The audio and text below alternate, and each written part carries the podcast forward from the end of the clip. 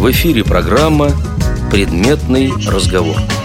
Вопросы, обсуждения, комментарии. Здравствуйте, уважаемые радиослушатели. У микрофона автор и ведущая программы «Предметный разговор» Ирина Зарубина. А в гостях у меня сегодня преподаватели школы дистанционного образования, Центр помощи детям Ярославской области Агат Васильевич Башко. Здравствуйте. Агат, ну я вас так официально представила. Вы у нас еще педагог совсем молодой, что, наверное, и ценно. А вы совсем недавно а, начали работать, но прежде чем мы приступим к рассказу о вашей сегодняшней работе. Давайте начнем с самого начала, то есть с детства. Давайте. Детство у меня начиналось очень интересно. Я закончил школу почти экстерном на дому за 8 лет. Затем закончил юридический факультет. Сейчас учусь в магистратуре и работаю в школе дистанционного образования. Преподаю девочке незрячей в девятом классе историю. О вашем опыте обучения в школе мы подробно будем говорить в специальном выпуске программы «Мои университеты». Поэтому подробно сегодня мы на этом периоде вашей жизни останавливаться не будем. Но мне хотелось бы, чтобы вы все-таки немножко о детстве своем рассказали поподробнее. Так как я жил в Молдавии э, в 7 лет, когда мне было, я потерял зрение, э, там почему-то с образованием на тот момент было сложно все. Ну, это середина 90-х, понятно. Да, поэтому мы приехали вот в Ярославскую область, и чисто случайно э, я узнал о возможности чтения по Брайлю. А затем а, чисто случайно также сельская школа среднеобразовательная согласилась меня учить а, больше даже в экспериментальном порядке, нежели в официальном. Чисто случайно преподаватель, который взялся меня учить, нуждался в материальной поддержке, поэтому она взялась за такого сложного ребенка.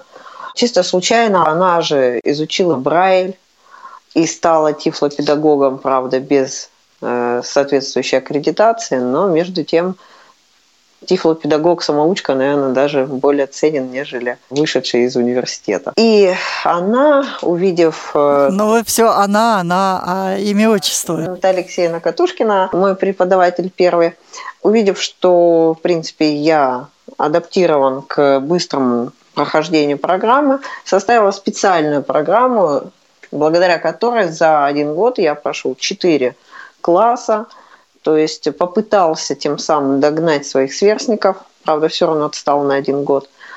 Ну и в дальнейшем уже пошел процесс обучения по общему стандарту, то есть один год обучения соответствовал одному классу. И на этом я прерву ваши красочные воспоминания о школе. Расскажите, пожалуйста, Наталья Алексеевна, как вы решились вообще взять слепого мальчика в то время сложилось такое обстоятельство семейное, что мне нужна была в школе, помимо уроков, подработка. И вот предложили обучать ребенка. Ну, в общем-то, сначала сказали, он плохо видит. Ну, я пошла заниматься. После первого занятия я, конечно, вышла в шоке, потому что я думала, что я вообще ничего не научу, потому что ребенок не только плохо видел, он вообще ничего не видел. Но общение с ребенком даже с первого занятия меня, в общем-то, поразило тем, как он хотел все знать. И вот это вот желание учиться у Агаты и мое неумение и незнание, как его учить, в общем-то, сразу же мне сделали большие проблемы. Когда я вышла после первого занятия, мне было очень плохо – а, а Василий Георгиевич бежал за мной и говорил, Наталья Алексеевна, вы не расставитесь, мы поможем. Только не отказывайтесь, только не отказывайтесь учить Агата, мы, мы все сделаем. Но я сказала, что, конечно, я постараюсь что-то сделать, но я не знаю, что из этого получится. Ну, конечно, потом на второе пришла и на третье занятие. Э, здесь уже Агат мне стал больше помогать, потому что когда мы начали учиться... А он к тому времени систему Брайля уже знал? Да, он знал, значки знал, он мог что-то читать. Букварь у нас был по Брайлю, но дело в том, что он-то знал, а я не знала. Я знала э, программу начальной школы, знала то, чему я должна учить, но что в этой книге написано в этом букваре, я не могла прочитать. У нас пошло такое обоюдное обучение. Значит, он То есть он вас учил Брайлю? Он, да. Когда мне было непонятно, я его спрашивала, да. Пришлось мне, в общем-то, учиться. Но дело в том, что этот букварь построен по-старому, как говорится. А я в школе работаю э, немножко по другой, по развивающей программе. И зная вот то, чему я должна научить, мне пришлось пересмотреть, в общем-то, э, как нам проходить учебный материал, потому что Агат многое знал, нужно было все систематизировать отработать, и чтобы не пропустить что-то, после нескольких занятий, в общем-то, у меня уже был такой, э, ну, свой план чему его учить. И переговорив с родителями, я подумала, что курс начальной школы по чтению, математике, русскому, окружающему мы можем пройти, в общем-то, за один год. Но Агата все-таки уже был 10 лет. Да, он уже был мальчик э, большой, и возраст, в общем-то, поджимал. Что же сидеть э, на этой программе, если 4 года тратить, если мы можем, в общем-то, сделать это все за один год.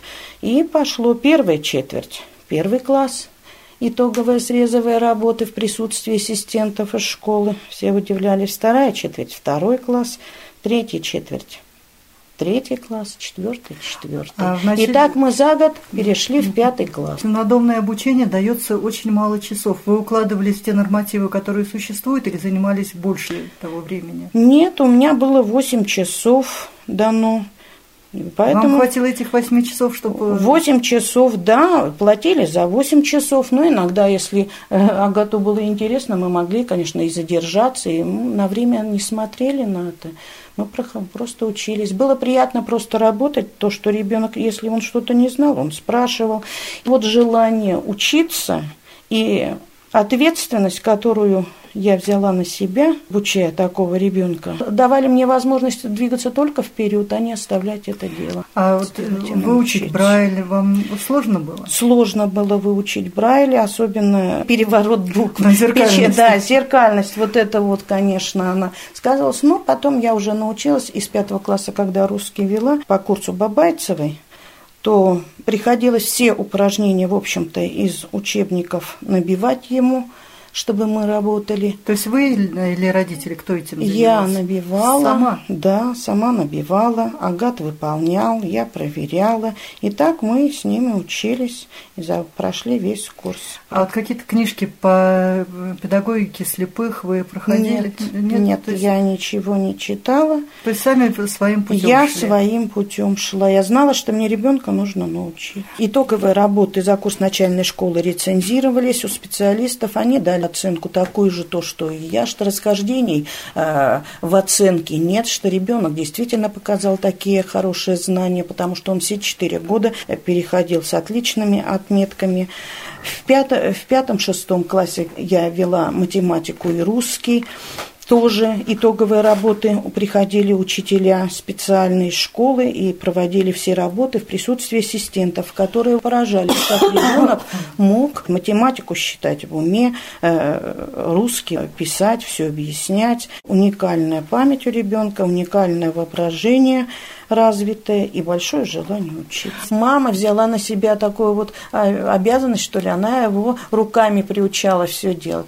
Он ведь и музыкой тут у нас занимался, и руками, рукоделием занимался. Это все родители занимались. А наша задача была вот именно школа. А вот с вашей точки зрения, есть родитель не включен в процесс обучения? Без родителей все-таки это было бы очень проблематично. Здесь заинтересованность родителей, настрой родителей своего сына в виде его, в общем-то, э, человеком образованным, они во всем помогали – и помогают своему сыну сделать дальнейшую судьбу. И без родителей тут вряд ли, даже при большом желании Агата, вряд ли что-то получилось. Я хотела, чтобы вы подробнее остановились на том, кто вас учил ориентироваться, самообслуживанию и так далее. Вот то, чему в общем-то, не учат учеников, которые обучаются на дому. Тогда вернемся еще раньше. Потерял зрение я в 97 году. На тот момент я жил в Москве, э, при больнице. И, соответственно, все по самообслуживанию мероприятия проходили вот именно в больничных условиях. Эти трудности преодолеть мне помогала моя сестра Карина. Потом, когда я переехал в Молдавию, в Кишинев жить, Ориентированию меня вообще никто не обучал. Я начал обучаться хождению с тростью уже здесь, в Ярославле, когда жил. Это сколько лет было? Это уже было где-то 12-13 лет. И уже в руки трость взял? Да. А кто подсказал? Председатель э, областной организации Осип Александр Сергеевич. Подарил трость и сказал, что надо ходить, даже показал, как ходить. После этого я начал ходить. А до этого ходил на слух, даже бегал, прыгал, бегал, э, лазил по деревьям, бегал с детьми, играли в догонялки. В общем, даже дрался. Я открою маленький секрет. Я с Агатом знакома около пяти лет и была даже у него дома. И я знакома и с его папой, мамой, и они такие очень заботливые, я бы сказала, родители. И вот когда вы сейчас рассказываете, что вы лазили по деревьям и так далее, как к этому относились ваши родители? Ведь они, по-моему, очень беспокоятся за вашу безопасность.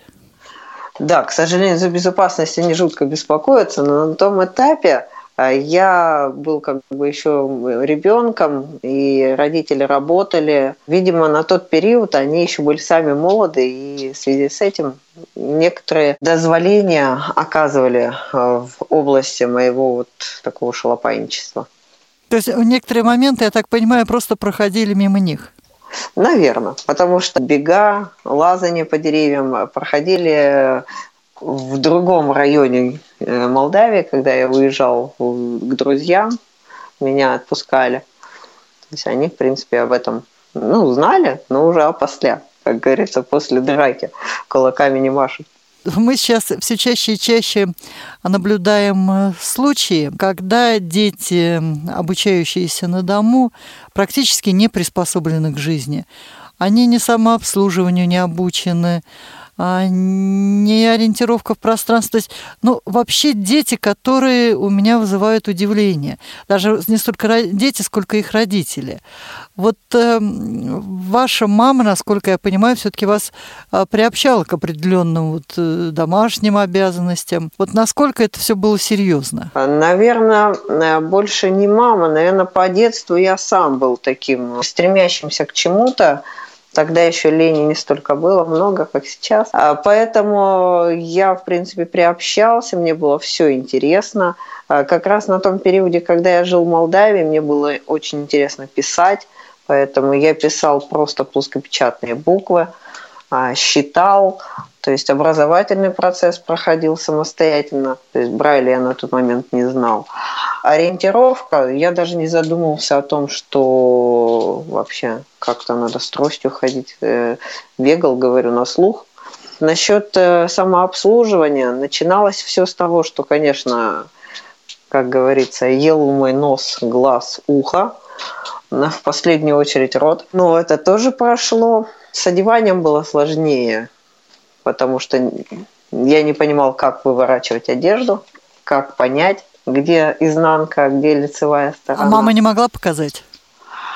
А вот показывала. Я, видимо, был маленький, рассеянный. А маленький это сколько лет было? Ну вот, 8-9 лет.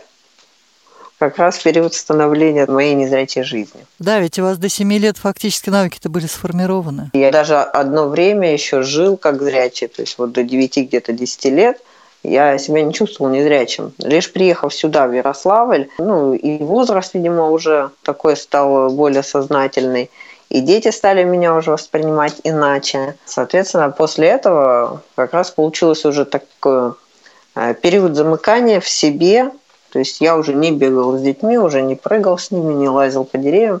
сидел дома, читал книги по Брайлю и на аудиокассетах и социализировался, как говорится, в своей коробке. Но я вот когда приезжала к вам домой, познакомилась с вашими учителями, это вообще совершенно удивительные женщины, как я вот когда рассказываю, они говорят, земские учительницы. Сейчас таких очень мало, то есть это такие самоотверженные женщины, которые очень много времени потратили на то, чтобы дать вам очень высокий уровень знаний.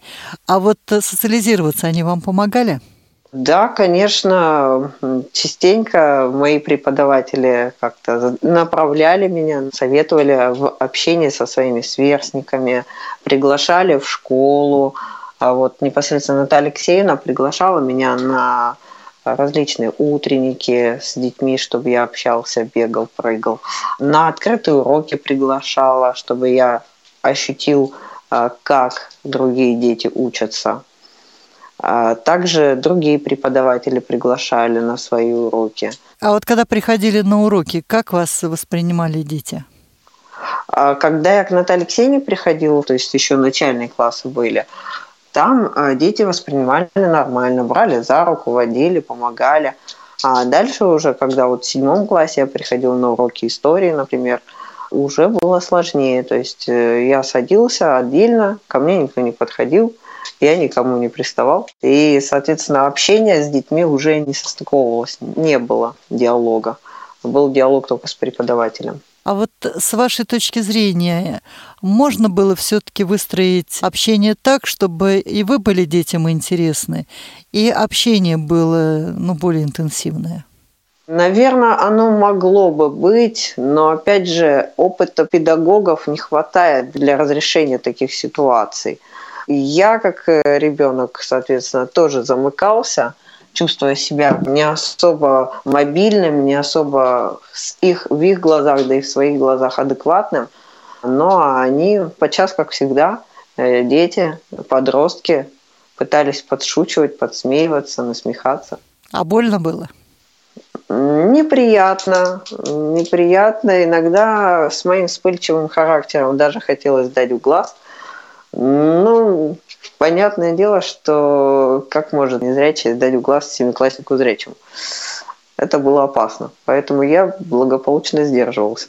Но вот какой-то опыт э, был э, вот в результате таких посещений уроков? Или это вот все-таки было почти бессмысленное мероприятие? Вот в начальных классах, да, наверное, был какой-то опыт. Это и общение с детьми, какие-то новые методы обучения, получения знаний и просто общение с детьми. А в старших классах нет. Старших классах получалось, что я ни с кем толком и не общался. Просто слушал материал, который мне мог бы преподаватель рассказать на дому, но рассказывал в рамках класса. Мою передачу слушают и родители, и преподаватели. И вот что бы вы посоветовали родителям, у которых ребенок на надомном обучении? К сожалению, советовать довольно сложно а, по той причине, что у всех различные заболевания, диагнозы и семейное положение. А, но хотелось бы одно сказать, что необходимо ребенку давать возможность не то что свободы, а именно возможность решения задач самостоятельно. И неважно, сложные задачи решит или не решит ребенок, но он их попытается решить.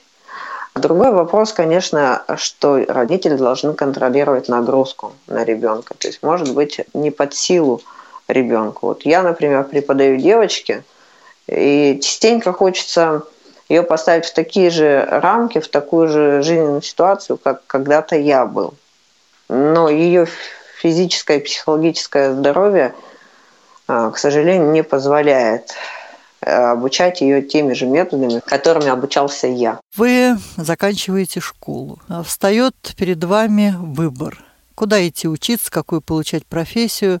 Вы поступаете на юридический факультет. Почему именно на этот факультет вы выбрали? Юридический факультет был выбран мною а, при совещании с э, обществом слепых, ибо я хотел узнать, кем можно будет работать, чтобы получить образование и получить после образования возможность работать.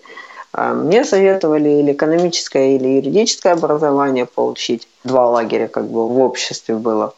Экономическое, я понял, что я не потяну, потому что математика, она во многом схематична, образного мышления не хватит. Поэтому я пошел на юриспруденцию, закончил юрфак, и тоже понял, что довольно сложно трудоустроиться. Ну, к трудоустройству мы чуть позже вернемся. А сейчас я хотела бы поговорить о студенческой жизни. У вас фактически не было опыта общения со сверстниками, ну или оно было крайне ограничено.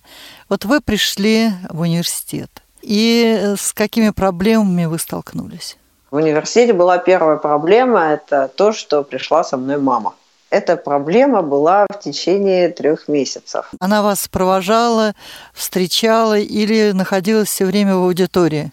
присутствовала все время рядом. Пока я не понял, что ко мне никто не подходит, никто не здоровается, только по той причине, что есть мама. И поэтому я маму попросила, говорю, мама, э, пора бы мне ходить в университет самостоятельно.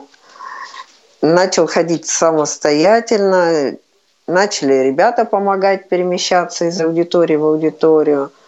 Через некоторое время я стал перемещаться уже сам, свободно по университету. С ребятами стал общаться. А, появилась возможность сидеть за одной партой с кем-то из э, сокурсников. Агат, в последнее время все чаще и чаще рассказывают о студентах, которые с мамами, папами, дедушками, бабушками практически обучаются э, все пять лет. И вот когда начинаешь объяснять, что, ребята, ну вы понимаете, что вы сами себя обкрадываете, меня не слышат. Может быть, вот э, вас кто-то услышит, потому что я думаю, что среди моих слушателей такие тоже а, могут присутствовать. Все равно ведь какое-то было внутреннее борение. Как-то надо было убедить маму, самому решиться. А, вот какие-то слова найдите, такие, которые могли бы убедить слушателей, а, которые в аналогичной ситуации, чтобы как-то вот все-таки прийти к самостоятельной жизни. Ну, внутреннее варенье – это понятное дело, что страх, страх перед э, неизвестным, страх перед э, вот как бы перед тем, что нету никого рядом, на кого можно опереться, его можно преодолеть, э, во-первых, рассчитывая на то, что есть те же самые преподаватели или студенты, Э, рассчитывать на их помощь, и они будут готовы вам помочь в дальнейшей жизни. И записывать лекции могут рядом сидящий студент поделиться.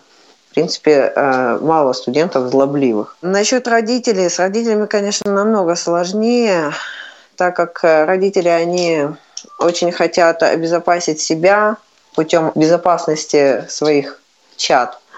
И вот убедить в том, что безопасность ребенка, она важнее, нежели безопасность самих родителей. Родители не вечны, они уходят от нас. И если ребенок, привыкший опираться на родительскую помощь, теряет эту помощь, а иную помощь он не знает, он будет потерян э, для этого мира, э, для общества – по той причине, что ну, психологически очень сложно будет э, адаптироваться к новым изменившимся условиям. Поэтому лучше э, детям давать возможность жить без э, поддержки родителей, но под надзором родителей, когда дети могут рассчитывать на эту помощь, знают, что она есть, но при этом пытаются жить без нее. Вот что я могу попытаться предложить. А как вы смогли убедить свою маму? Ведь она у вас, я думаю, искренне была уверена, что она думает не о себе, а прежде всего о вас. Это была категоричная позиция моя, которая не требовала аргументов. Я просто сказала, мама, завтра я иду сам. И я тоже поступил, может быть, некорректно, но дальновидно. А я знаю случаи, когда мама говорит, а я не выпущу тебя из дома. Ну, тут э, моя мама, она очень была ну, есть э, педантичного образования, то есть она не, не за то, чтобы пропускать что-либо. Поэтому она сказала, ну попробуй. Потом, правда, она очень много мне говорила, что я зря так ее лишил возможности еще раз поучиться. Но я до сих пор ей предлагаю пойти самостоятельно поступить и учиться. Никто не мешает. Ну, сейчас есть университеты третьего возраста, не то что второго. Ну да. Поэтому, я думаю, у нее все еще впереди. Согласен. Поэтому вот э, надо заботиться э, родителям о детях, а не о себе. И с ориентированием в пространстве, что родители боятся, что ребенок с тростью может попасть в люк или под машину. Это страх, конечно, оправданный, но э, и с родителем, идя, можно получить камнем по голове. К сожалению, такова жизнь. От судьбы не уйти. И необходимо, как говорится, раньше учили плавать, э, бросали в омут, да, выплывешь, значит, суждено тебе жить и плавать. Если не выплывешь, ну что ж, судьба такая. Может быть, где-то наши предки были в этом правы. Агата, ну вот э, мама перестала ходить с вами в университет. А стали потихонечку налаживаться отношения с, со студентами. А появились ли друзья? Друзья – это вообще понятие очень такое сложное.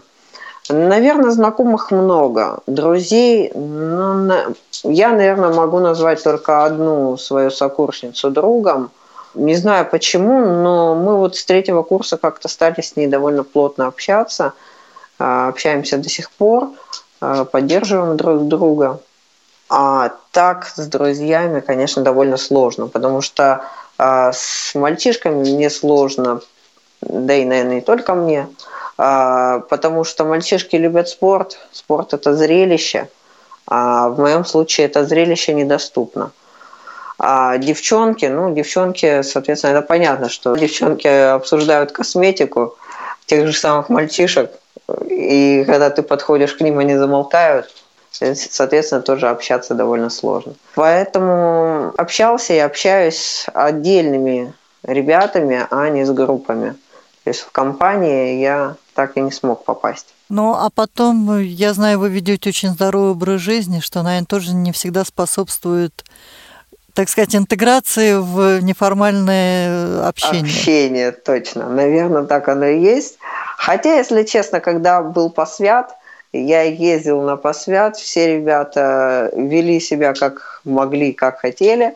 Я, в принципе, в этот коллектив влился, при том, что я себя вел как обычно не злоупотребляя ничем и даже не прикасаясь к этому всему. Ну, как вы мне рассказывали, вы даже э, там немножечко их порицали за то, что они употребляют спиртные напитки.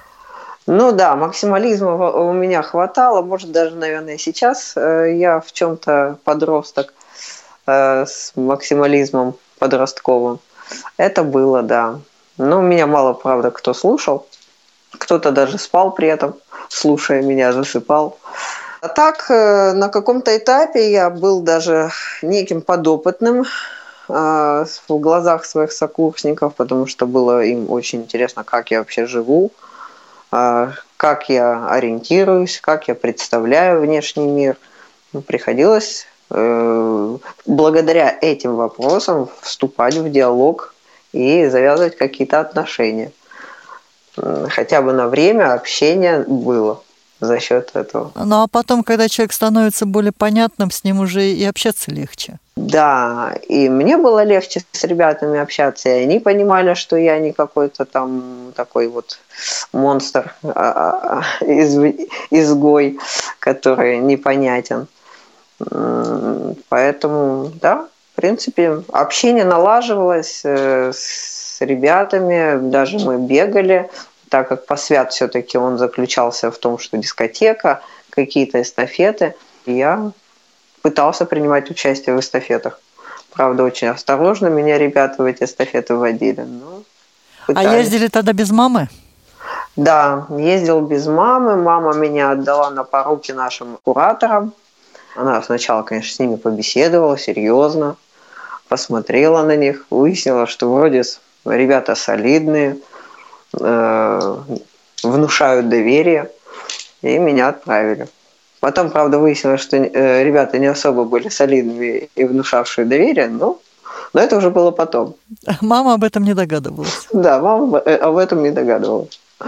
Так что, в принципе, можно и даже нужно вот в таких мероприятиях принимать участие. Я сожалею, что в университете, ну, грубо говоря, два мероприятия, которые я посетил, это посвят и э, выпускной. Были и другие мероприятия, которые можно было посетить, я их не посещал, боясь, как я там буду один. То есть, опять же, свой страх не преодолевая. А те мероприятия, которые я не боялся посещать, меня, опять же, ребята не брали свой круг. Это дни группы, например. Э, ребята находили вся, всяческие отговорки, то откладывали проведение данного мероприятия, то говорили о том, что оно не состоялось. Но в итоге я так ни на одном дне группы не побывал. Не, ну а зачем зануда, который будет объяснять, что пиво вредно? Ну, если бы только пиво. Ну, вообще смех смехом, но это важный момент социализации. И я думаю, об этом тоже говорить надо. Да, стоит об этом задуматься. И стоит все-таки, если даже ребенок боится этого, все-таки его стоит побуждать к этому. И причем неважно, мы говорим сейчас об образовании, да, а, но у меня в жизни сейчас пример такой случился. 29 лет парню, он потерял зрение, ну не полностью, но потерял зрение. Сейчас мы проводили форум молодежный, мы его пытались заманить на этот молодежный форум. Он так и не поехал ни с мамой, ни без мамы лежит, э, отрешившись от мира, со словами, что ему довольно медитировать над жизнью своей. А сколько лет он уже не видит? Год всего лишь. Надо выводить из этого состояния, иначе э, необратимые процессы психологические могут начаться. Согласен. Ну вот парень э, замкнулся, и его ни мама не может убить, ни молодежь. Надо найти какой-то крючок. Надо. Вот так, такие вот э, ситуации тупиковые наступают у нас в школах и университетах, когда родители тоже э, не то, что не поощряют, а наоборот запрещают детям. А дети вырастают вот в такой атмосфере запрета. Им вроде и не интересно, они не знают, что там, и они никуда не стремятся. И в итоге вот такой вот ребенок и вырастает, что Ему ничего не надо, ничего не хочется, и вообще он ничего не может. А это неправильно. Человек, будучи здоровым или условно здоровым, или с особыми потребностями, все равно он должен а, быть социализирован и полезен для, как для себя, так и для общества. И к этому надо стремиться. А с преподавателями у вас были проблемы или это, все-таки складывалось все более-менее благополучно? С преподавателями были, конечно, проблемы, опять же, из-за детского максимализма. Причем два раза я вступил в конфликт со своим первым преподавателем, то есть Натальей Алексеевной, не понимая, что это конфликт. Потом, правда, я осознал, просил прощения. Один раз получилось, что я ну, пришел на урок, а ее не оказалось. Ну, а второй раз я попытался преподавателю объяснить, кто, кто вообще лучше понимает предмет. Это когда было? Это в шестом классе было. А, у нас был урок математики. И я уж не помню, что, что там попало такое интересное. Но я попытался сказать, что я лучше это знаю, чем вы. То есть нехорошая ситуация была. Там я явно был неправ. Ну, потом как-то преподаватель вроде меня простил за мою грубость. Больше вроде таких а, конфликтов у меня не было с преподавателем. Единственное, теперь у меня непонимание с моим директором школы, который меня не захотел взять в школу работать. Но это уже за рамками педагогического процесса. Хорошо, вот вы заканчиваете университет, получаете диплом. А дальше? Вот насколько я понимаю, по э, специальности вы не работали ни одного дня. Да, дальше я пытался найти фирмы, предприятия, которые взяли бы меня а, на работу. Таковых желающих не обнаружилось. После чего я решаю создать свое дело. Причем а, я об этом деле уже думал еще со школы. Я хотел создать фирму, которая могла бы трудоустраивать инвалидов и быть полезной для инвалидов. Я решал, создать ли такси социальное или создать массажный кабинет. Выбрал второе ввиду упрощенности а, организации. Организовав массажный кабинет, нашел и трудоустроил одного массажиста, но ввиду э, конкурентной борьбы на рынке мое предприятие не выдержало, лопнуло. Я э, обанкротился, закрыл предприятие. Массажист мой, э, благо, получил опыт годичный. Сейчас учится в Кисловодске. То есть он получил дальнейший импульс да, на саморазвитие. Я получил опыт, но дальше в этом направлении решил пока не продвигаться. И вот э, пошел дальше учиться в магистратуру. И педагогом я еще после университета, я с четвертого курса хотела пойти в школу работать и зондировал почву в нашей сельской школе по этому вопросу. Но меня не захотела моя школа брать, э, побоявшись, что меня затретируют ученики. Сказали, что ученики сейчас злые, мстительные. Они издеваются над обычными преподавателями, а тут я с особыми потребностями. И поэтому не взяли. И чисто случайно меня пригласили через моего преподавателя в эту школу дистанционного образования в качестве консультанта.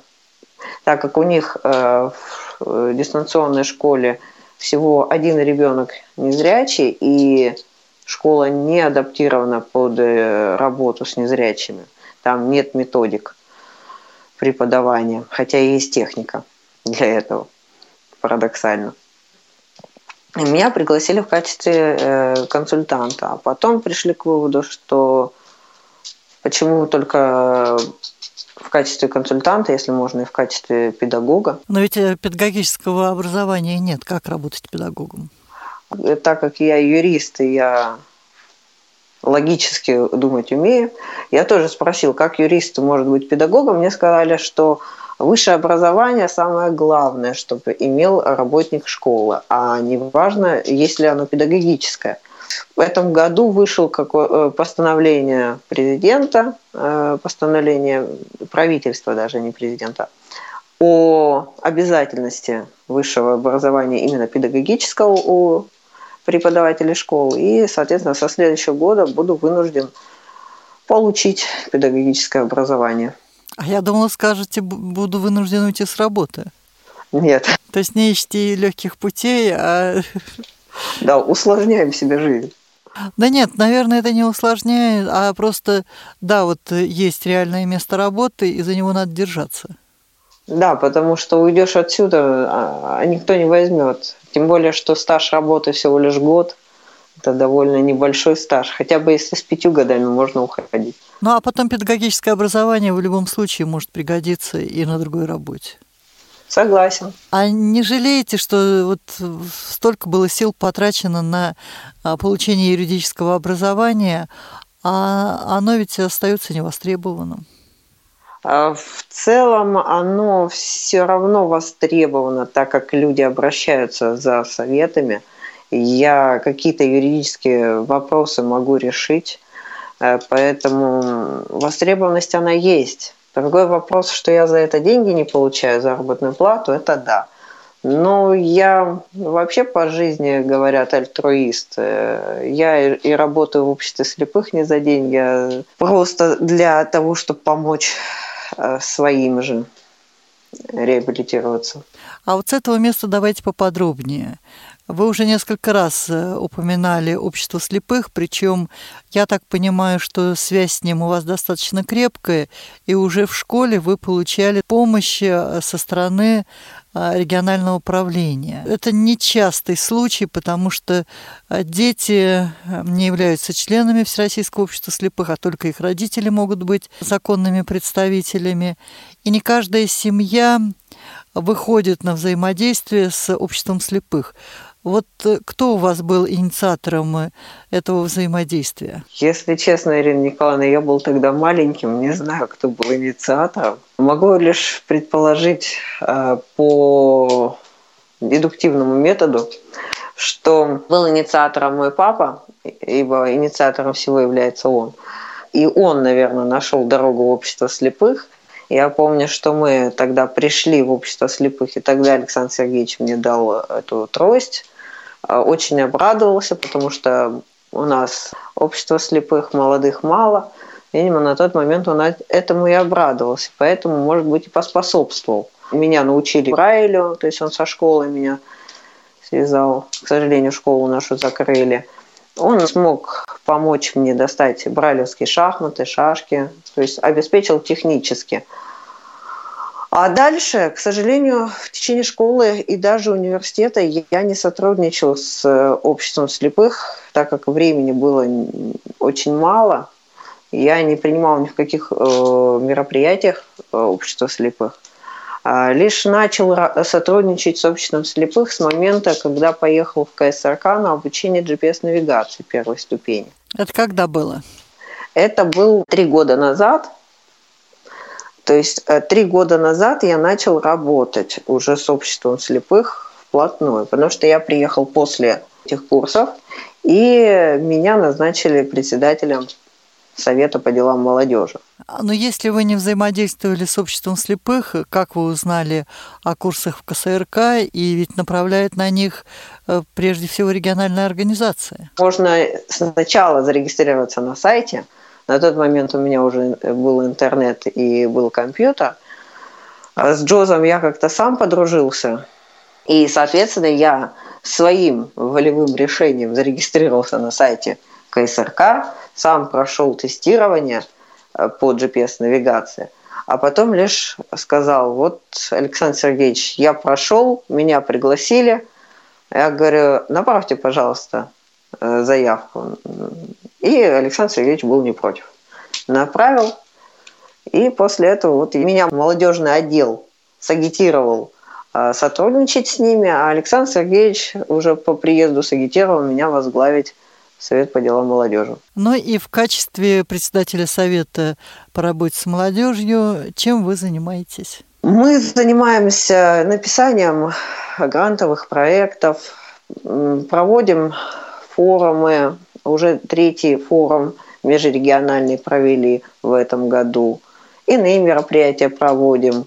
А, опять же, я даю юридические консультации на базе библиотеки.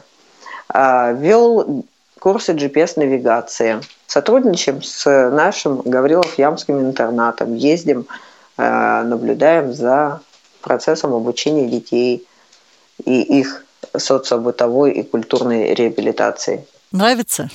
Деятельность нравится, но вот какой-то осадок остается от того, что альтруистическая наша деятельность не особо востребована. То есть мы сами, сами придумываем, сами реализуем. Ну так это же надо вам самим. Да, это нам надо самим, но самостоятельно это сложно делать, потому что мы не являемся каким-то структурным подразделением общества слепых, а являемся официально неофициальными лицами. Вот так бы я сказал. Поэтому, обращаясь за помощью к тем же самым спонсорам, а, нас воспринимают как простых инвалидов-попрошаек, а не как какой-то организации. Но вы же можете официально от общества слепых э, писать проекты. Ну, мы так и делаем. Запросы. Да, но сотрудничать-то сложно. В обществе слепых не такой уж большой штат, чтобы они уделяли внимание именно Совету по делам молодежи. У них своих забот хватает. Поэтому хотелось бы, чтобы наши советы, э, не только моя проблема, но и вообще э, всех регионов, чтобы советы они имели какое-то официальное утверждение, как э, подразделение общества слепых. Тогда было бы намного все проще нас бы тогда э, общество воспринимало как какой-то действующий орган, а не как волонтеров, альтруистов. Ну вы там развлекаетесь сами собой. А обществу-то какая польза? Ну, мы привлекаем волонтеров зрячих. Э, мы э, проводим различные мероприятия с, с привлечением зрячих. Тем самым мы интегрируемся сами в общество условно здоровых людей и показываем им, что мы способны на эту интеграцию. Например, мы в этом году проводили байдарочный сплав. Э, зрячие спортинструкторы были удивлены, что незрячие гребут быстрее и лучше, чем зрячие. Хотя они предполагали изначально, что придется грести им, а мы будем просто сидеть в байдарках. Также э, по форумам, например, этот форум э, показал э, ребятам, что мы способны э, заниматься народными ремеслами. И зрячие, те же самые мастера, которые приехали, не зная, что они будут с нами вообще делать, о чем они будут нам рассказывать, они увидели, что мы реально не просто пришли уши развешивать, а пришли руками работать. Ну и как результат? Результат э, эффективен. Мы научились валять из шерсти, лозоплетение нам показали, как правильно плести. Деревообработка, как правда, оказалась сложнее. Специалист-мастер по деревообработке на нас очень боязно смотрел и говорил, что нет, нет, я свои пальцы сам пообрезал, ваши не хочу. А вот, на что я все-таки его убедил, он сказал, единственное мне, он говорит, ну если вы такой настырный, приходите, я вас научу деревообработке. Ну и научил? Нет. В ходе мастер-класса он отказался, он сказал, приходите в частном порядке, я вас научу. В частном порядке, не знаю, если будет время, пойду, буду учиться. Если нет, то, к сожалению, не получится. То есть, в принципе, мы э, все мероприятия привлекаем специалистов зрячих, и зрячие специалисты видят, что незрячие способны работать, способны общаться, способны интересоваться и способны ориентироваться в пространстве. Например, мы сейчас с ребятишками проводили форум в пансионате, где во втором корпусе жили ребятишки с Украины. И они смотрели, им было интересно. Пока мы ходили э, с одного мастер-класса на другой, они эксплуатировали наших мастеров в своих э, корыстных интересах. То есть они тоже учились плести. Им дедушка показывал, как ножичком обстругивать э, дерево. Обществу будет полезно то, что сами инвалиды могут доказать, что они могут экономическую пользу приносить этому обществу. Понимаете? Вот в Америке, например, на 1 доллар, затраченный на реабилитацию инвалидов, 9 долларов американский инвалид приносит дохода в казну э, государства. Мы что же можем так же? Чем мы хуже американцев? Можем, конечно. Может, даже и лучше. Хорошо, вы участвуете в сплавах, причем и за пределами а, вашего региона. А вот зачем оно вам? Вот э, жить в палатках, э, грести, уставать, набивать мозоли. Может быть, лучше продолжать сидеть дома на диване? Во-первых, вот этот вот позитив, он позволяет найти позитивных людей и общаться с ними. А во-вторых, а, усиливает организм. Мы боремся с иными заболеваниями, да, реабилитируем свое тело, адаптируем его к тем изменяющимся ситуациям, которые могут случиться так или иначе, да. А, плюс ко всему, вообще экстрим, он э, достаточно полезен для психики. Опять же, это антистрессовое мероприятие, да? А почему антистрессовое? А потому что после того, как ты ну, в обществе, например, перевернулся на лодке, все тебя высмеяли – ты это не воспринял как трагическую какую-то ситуацию. Если ты э, не смог расставить палатку, тебе помогут расставить. То есть это еще и умение работать в команде. Тебя учат держаться как бы, молодцом. Ты сам стремишься к личностному росту. А если ты будешь сидеть на диване, то, соответственно, тебе, во-первых, равняться будет не по кому, да, не к чему будет стремиться – как говорил один мудрец, э, не помню, правда, кто, суть его изречения заключалась в том, что кумиры хороши только до тех пор, пока ты до них растешь. Потом кумир теряет свой смысл. Вот поэтому, сидя на диване, ты даже кумира не будешь иметь. А если ты будешь двигаться, э, как-то развиваться, ты сначала найдешь кумира, а потом поймешь, что ты уже этого кумира перерос и надо расти дальше. Что желаю всем нашим людям с особыми потребностями. А вот вы выезжаете за пределы области. Ездите один или с кем-то? Ну вот, к сожалению, в Саратовскую область пришлось ездить э, с отцом, а в Курскую область, например, ездил с своим заместителем а, по Совету по делам молодежи. То есть в целом один пока не выезжаю в общем, если подводя итог. А в Москву, когда ездили на курсы по GPS, по фандрайзингу? По GPS фандрайзингу ездил самостоятельно, конечно. Один раз даже умудрился уехать на поезде обратно домой. А так в целом э, довозили все равно кто-нибудь с сопровождением. По Москве, да, месяц жил один, сам ходил, сам бродил. Причем насчет ориентировки, опять же, если говорить, то с тростью я ходил относительно редко и плохо до GPS-навигации. А когда приехал на первую ступень GPS-навигации, очень боялся, что в э, анкете было написано пользование белой тростью. Я думаю, я же не умею ей пользоваться. Ну да, держать в руках умею. А ходить-то я толком не умею, по городу тем более. Вся по деревне хожу, а в городе-то не умею. Думаю, как же я буду? Оказалось, не так-то все и сложно, не так уж все и плачевно. Взял белую трость, в другую руку GPS-навигатор и вперед. Ходил, даже оказался отличником, ходил один из самых быстрых был пешеходов. Поэтому, опять же, надо все попробовать, чтобы не бояться. А надо ли так уж все? Ну, не надо на словах меня ловить. Э, конечно, не все. Э, все разумное, все то, что может принести пользу для организма. И для, для организма как физического, так и психического. Ну, это может быть, опять же, мой подростковый максимализм во мне говорит. Ну уж вам скоро 25 лет. Может быть, надо избавляться от подросткового максимализма. Взрослеть пора. Да, пытаюсь, но пока не, не особо успешно, как видно. Ну нет, я думаю, что все-таки определенные результаты налицо, и вы, в общем-то, добились не так мало. Все-таки получили высшее образование, работаете, ведете активную жизнь, занимаетесь и общественной деятельностью. Так что, в общем-то, вы человек достаточно активный. Но а какие-то юношеские закосы, я думаю, пройдут.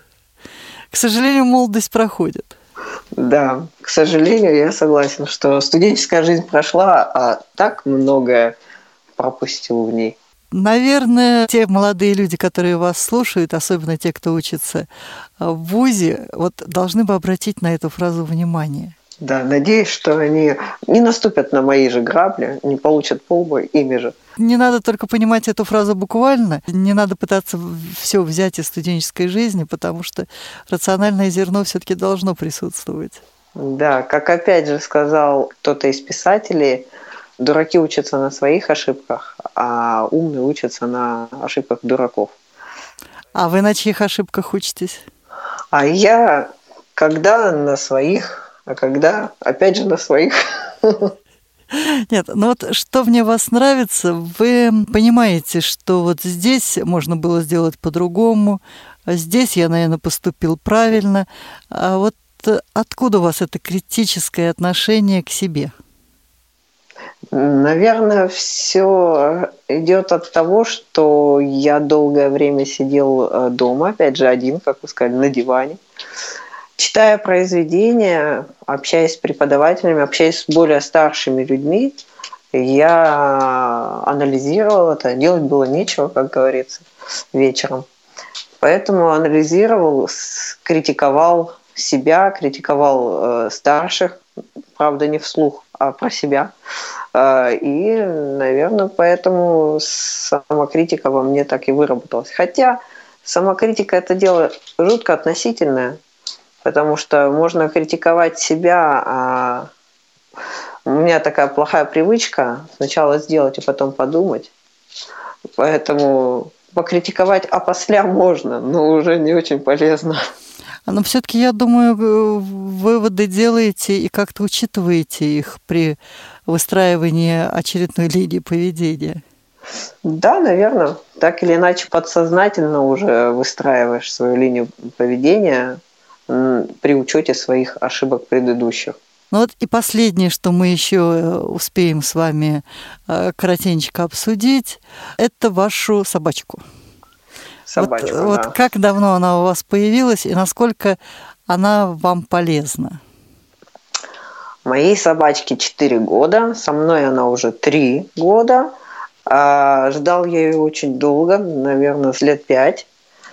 А, один раз меня пригласили, я отказался, потом еще 4 у вас года ждал. купавнинская собака, да? Да, у меня скупавная собака. Собака очень, это хорошее приобретение, да, это хороший друг. А, он никогда тебя не обидит, ну, еще бы пытаться и самостоятельно его не обижать. А, польза от него огромная.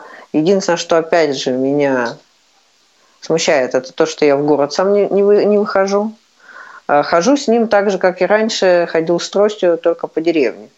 А, при этом э, он помогает хорошо, потому что с тростью приходилось ходить по стенам домов, собакой по стенам не приходится ходить.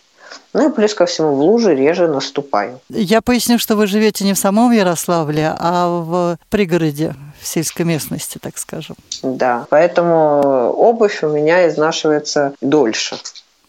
А почему вы его не берете в Ярославль? Потому что я сам в Ярославль редко выезжаю. Я когда в университете учился, он со мной ездил. А, когда я выезжаю на прогулки какие-то, я его беру. Но это бывает чрезвычайно редко. Сейчас в магистратуре учеба идет а, тоже раз-два в неделю всего лишь. Работа у меня надомная, то есть я никуда не выхожу, по скайпу веду уроки. Поэтому собака у меня э, сейчас ходит только по деревне вместе со мной от сестры и домой. Больше пока некуда ходить. А так, конечно, это очень хорош, хорошее животное, хороший друг, очень добрый, очень ласковый, очень пушистый. Полезно совмещать собаку и умение валять шерсть. Ну, это да. Есть что валять. Да, есть что валять. То есть ресурс, ресурс уже есть свой природный, поэтому можно валенки валять, уже как бы не отходя от далеко от собаки. Когда вы уезжаете на сплавы и так далее, с собакой или она остается дома? А когда могу, я его беру с собой. Когда, к сожалению, не могу, не беру. Остается дома с родителями. Когда езжу на машине, меня папа довозит до Москвы, беру его. А когда езжу на поезде, боюсь, потому что он еще у меня не проходил обучение езды в железнодорожном транспорте. И, соответственно, может ногти поранить, наступить не туда, куда следует. И ему это будет довольно и физически, и психологически тяжело потом переносить. Поэтому берегу собаку как могу. Агат, к сожалению, время передачи подходит к завершению, но с вами мы еще встретимся в нескольких передачах, посвященных образованию, то есть это будет программа «Мои университеты», это и тема надомное образование, дистанционное образование – ну и, может быть, в каких-то других моих программах, передачах мы Или с вами встретимся. Ну, в КСРК, само собой. Так что мы заодно и проанонсировали наши будущие программы, наши будущие передачи. Если у слушателей Радио ВОЗ появились вопросы к Агату, то можете присылать их. Моя почта bagat90 собака mail.ru Буду рад получать от вас письма. Большое вам спасибо. До свидания. И вам большое спасибо. Всего доброго. Ну, а те, у кого появятся вопросы, предложения, замечания по подготовке и ведению программы «Предметный разговор», можете присылать их по адресу inzar.sobaka.mail.ru inzar.sobaka.mail.ru. В эфире была программа «Предметный разговор». Сегодня в ней принимала участие Агат Башко, город Ярославль. Передачу подготовила и провела Ирина Зарубина, звукорежиссер Иван Черенев.